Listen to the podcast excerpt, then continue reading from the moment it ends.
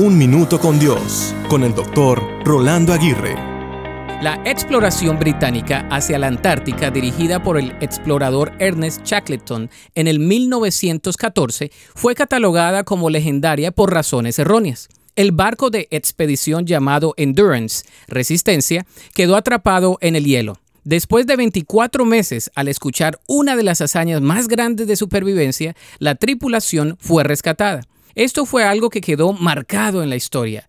Muchos de nosotros podemos resistir más de lo que pensamos. Protestamos de manera audible por las inconveniencias causadas por nuestro dolor porque pareciera que no pudiéramos resistir. Aunque muchos de nosotros no tenemos que resistir en el hielo y las bajas temperaturas del océano Antártico, la Biblia menciona que la resistencia produce un resultado indispensable en nuestras vidas llamado carácter.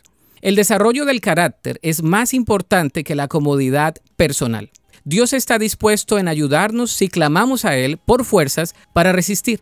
La Biblia dice, por tanto, ya que estamos rodeados por una enorme multitud de testigos de la vida de la fe, quitémonos todo peso que nos impida correr, especialmente el pecado que tan fácilmente nos hace tropezar, y corramos con perseverancia la carrera que Dios ha puesto por delante.